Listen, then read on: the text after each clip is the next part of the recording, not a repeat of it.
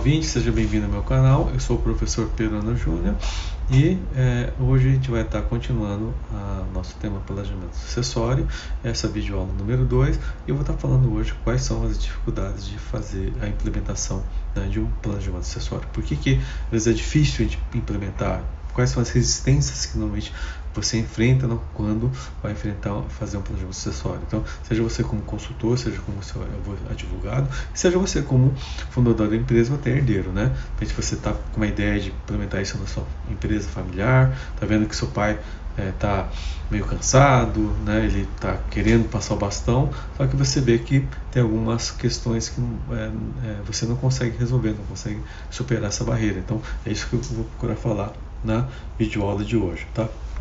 Então, não se inscreve, se inscrever no meu canal, né, é, para poder receber as notificações dos novos vídeos e também é, não deixe de adquirir meu livro Curso de Imposto da Pessoa Jurídica, cujo link da descrição vai estar aqui, aqui no, no, no, no vídeo. Tá? Então, na videoaula passada eu falei o que, que é o planejamento acessório, né? Porque, e por que, que ele é importante, né? Porque a gente está falando que no Brasil a gente tem um, um percentual muito grande de empresas familiares, né? Muitas delas não têm gestão profissional, né? E de repente acontece um, um evento, um falecimento, uma separação, um novo casamento, que se a empresa não está preparada, isso pode afetar é, a, a, empresa de uma maneira que ela deixa de ser viável, né? Ou seja, ela pode ficar é, parada, ela pode sofrer algum tipo de ação judicial por força de uma separação ou até problema de contingência que depois o herdeiro só vai descobrir quando o, fundador da empresa falece, né? E descobre que na verdade ele não uh, adquiriu bens, mas somente dívida e vai ter que administrar isso por causa da sucessão empresarial. Tá? E hoje que eu vou estar falando das dificuldades da implementação. Por que, que às vezes é difícil né, eu implementar um planejamento sucessório? Né? Porque é bonito você falar de planejamento, colocar as hipóteses, fazer toda uma estratégia, aí de repente você descobre que não consegue fazer. Né? Qual é a dificuldade? Por que disso? Né? Lógico, não vou esgotar o assunto, mas vou falar na minha experiência quais são ah, ah as principais eh, dificuldades que a gente acaba vendo. Né? Eu sempre costumo falar. Né? Roteiro é sempre meu, são dos atores. Né? Então, é, normalmente é isso que acaba acontecendo. Então, o primeiro é, motivo né, que pode gerar uma dificuldade na implementação no, de um planejamento sucessório é a falta de preparo dos sucessores, ou seja, é, você descobre que os sucessores não estão preparados para poder assumir o negócio. Né? Então, é um herdeiro, é um cônjuge, né? é um companheiro ou um agregado, depende, né? É, não é o filho diretamente, mas é o, é o cunhado, é o genro, né? né? ou a cunhada, né? que é, de repente vem trabalhar no negócio, ou você descobre que você não tem sucessor, você não tem ninguém para levar o negócio. Porque não foi preparado, porque eu não trabalhei, não, eu não me preocupei com isso, porque eu achei que bastava fazer, fui trabalhando, aquela coisa toda, eu nunca parei para pensar nisso, né? de repente descubro que não tem ninguém para me suceder. Tá? Então sempre é, é, acaba acontecendo. A gente, quando a gente tem empresas que tem mais de é, é um sócio, são irmãos, né? Então o pai sempre acha que o filho dele é melhor que o outro. Então ele acha que o sobrinho é bom, que meu filho é melhor. Que meu filho ele é, ele está preparado para ser o presidente da empresa, porque é meu filho. Só que daí eu não percebo, eu não, eu não vejo que na verdade né, o meu filho ele não é competente, ele não quer aquilo. Eu nunca perguntei para ele, você quer realmente assumir o um negócio? Desde criança eu vou, eu vou, implementando na cabeça dele. Não, quando eu morrer você vai me suceder. Quando eu morrer você vai me suceder. Não sei se vocês lembram daquela cena do Rei Leão, né? Que o pai dele leva o Simba lá no alto lá da, da, da montanha e fala, filho, você vai. Tá vendo até onde a vista alcança?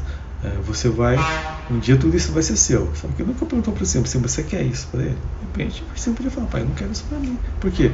Eu não quero ser empresário, eu quero ser cantor de rock, eu quero ser jogador de futebol, né? Eu quero ser qualquer outra coisa, mas eu não quero ser empresário, porque eu não quero levar a vida que você levou de não ter vida pessoal, de nunca estar em casa, de, de não saber, né? Você não me viu crescer. Então, isso é um problema. Então, tem que pensar nisso aí. Você já deve ter ouvido falar disso, né?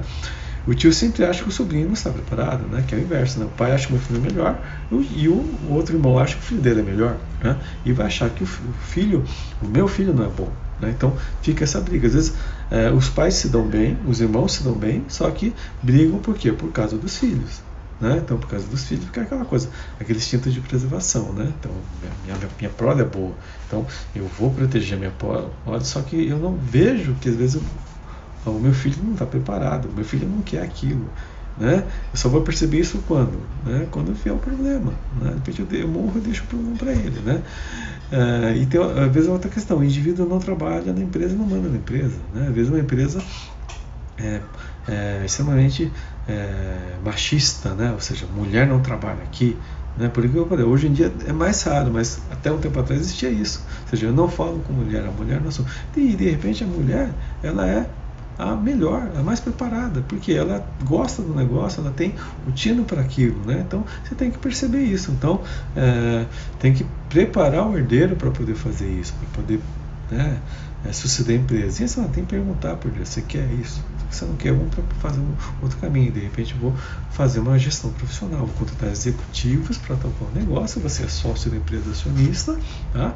Porque você vai suceder isso um dia, vai ser ter um dia. Você não precisa trabalhar na empresa, mas você vai ter alguém para poder fazer isso para você. E você tem que ter controle para ver se aquela pessoa realmente está fazendo aquela gestão adequada, não está te roubando, tá?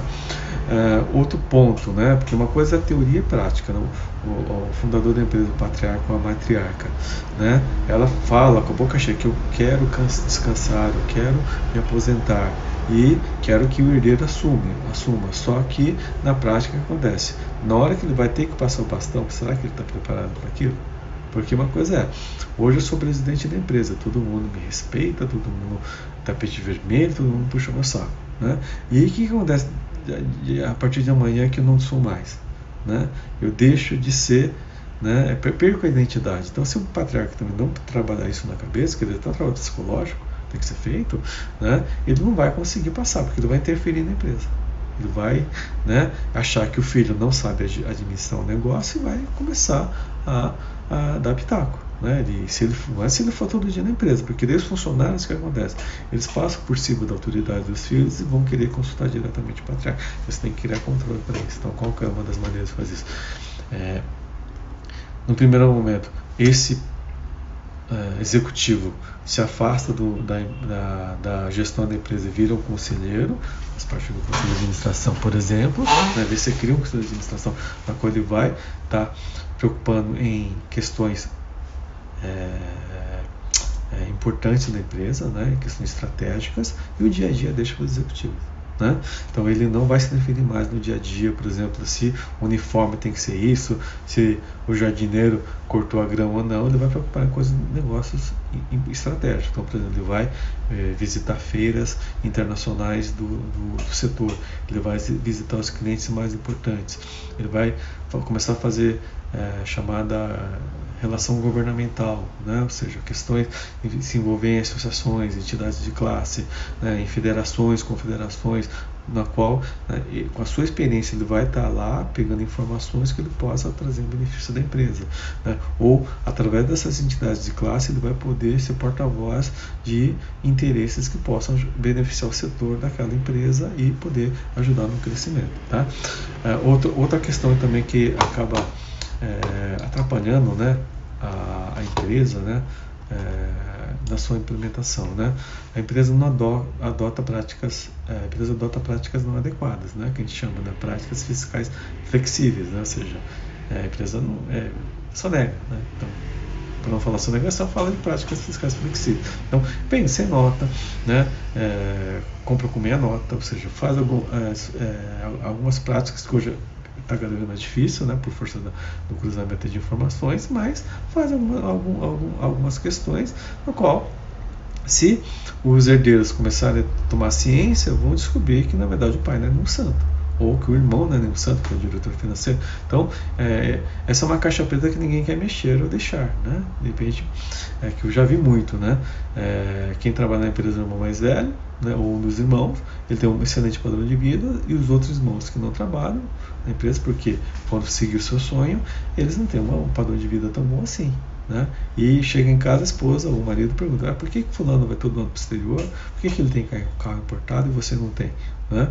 E aí por quê? Porque ele faz algumas coisas que desvia recursos da empresa, porque ele acha no direito porque ele abriu mão do sonho dele para trabalhar na empresa. Então isso acaba fazendo dificultando a implementação, porque ele não quer que mexam aqui, ele não quer perder o seu poder, né? Ele acha que ele foi prejudicado porque os irmãos foram fazer o que eles quiseram, seguiram o seu sonho e ele não. Né? Então, isso é uma coisa que dificulta muito, né? A implementação de um bom planejamento sucessório. Contingência não registradas que só a administração conhece. Por quê? No momento que você faz uma auditoria, você faz um levantamento detalhado do que, que a empresa deve, o que, que precisa mudar, descobre que de repente a gestão não é tão boa assim, que ela tem um passivo muito grande que precisa ser administrado, né? É, a pessoa não quer que descubra, né? porque isso pode gerar um, um problema muito grande na família. Né? É, então isso acaba dificultando a implementação. Outro ponto também é, é, complementando o que, eu falei para você, o líder que já trabalha na empresa já começa a jogar contra, porque ele está lá dentro, né? ele é, se sente prejudicado porque ele foi o único da família que não foi seguir o sonho dele, porque ele não foi, é, virou jogador de futebol, ele não virou piloto de carro, né? ele não foi ser médico, ele virou o quê? Né? Trabalhando na empresa, desde pequeno. Né? Então ele é, acaba não querendo que os irmãos assumam. E aí, geralmente o que acontece? Né? O pai ou mãe, por uma questão de. É, uma questão de psicologia, ele sempre vai querer tratar os filhos de maneira igual e não é, premia esse filho que na verdade abriu mão do sonho dele para trabalhar, né? Porque ele quer que todos tenham a, a mesma posição, os mesmos direitos. Só que esquece que esse filho que acabou trabalhando na empresa, ele acaba se sentindo frustrado, né? Então, é, e é isso porque é, acaba dificultando a implementação, né? Então, porque o que administra as finanças da empresa e não quer que ninguém saiba o que está em andamento, lógico, né? não quer mexer no time que está ganhando, porque se mudar as regras, ele vai deixar de ter aqueles rendimentos que ele tinha, que ele, ninguém percebia, que ele acabava é, se auto-indenizando, né? ele não quer perder o poder, né? ou seja, porque Deus, os irmãos que nunca trabalharam bem no mesmo cargo dele, como diretor, com o mesmo direitos e poderes, por isso ele não quer, e acha que só ele sacrificou enquanto os demais foram viver o seu sonho. Né? Então vem aquela frustração, aquele sentimento de, é, de injustiça, né? ou seja, eu abri mão do meu sonho e os meus irmãos que nunca fizeram nada agora vêm numa condição igual e ele acha justo. Né? Então é uma coisa psicológica tem que trabalhar. Tem que trabalhar no que? Na cabeça do patriarca e da matriarca para poder resolver esse tipo de problema. Né?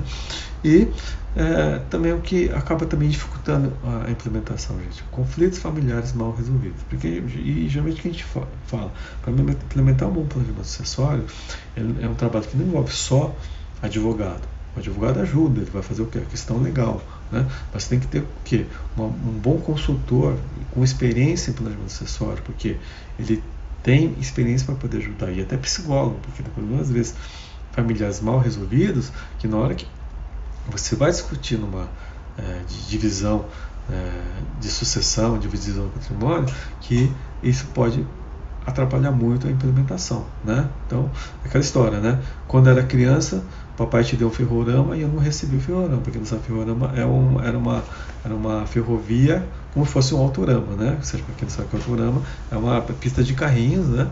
Que as pessoas da minha geração ganhavam, né? Então, quem tinha recurso, né? Eu nunca ganhei, então não posso falar isso aí.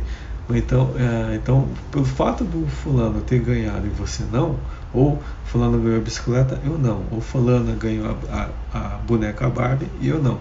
E isso cria um trauma psicológico lá atrás que, de repente, detona e deflagra uma discussão que inviabiliza, às vezes, um planejamento sucessório. Parece brincadeira, mas eu já vi muita situação dessa. Mesmo por causa de um problema lá atrás, mal resolvido, um nó psicológico, a pessoa aí nesse momento, gente, ele não é racional, ele é emocional. Né? Ele não pensa no que essa situação dele pode é, atrapalhar muito de repente e prejudicar ele mesmo. Né? É o que a gente vê às vezes separação de casal. Né? Então, às vezes a briga não é uma questão racional, é uma questão emocional. Estou brigando por quê? Porque você me traiu, que você tem outra família e eu vou te prejudicar também. E isso custa o quê? O meu próprio sacrifício. Às vezes, por causa dessa minha atitude, em vez de eu relevar, perdoar, eu vou levar ferro e fogo, vou brigar com você, eu não quero que você tenha nada, eu também não vou ter nada. Então, isso acaba gerando o quê? Um conflito muito grande que não resolve. Então, por isso que às vezes você tem que contratar pessoas de fora para ajudar a fazer a implementação do planejamento acessório. Às vezes a pessoa tem que ser dura né, para poder ajudar. Né?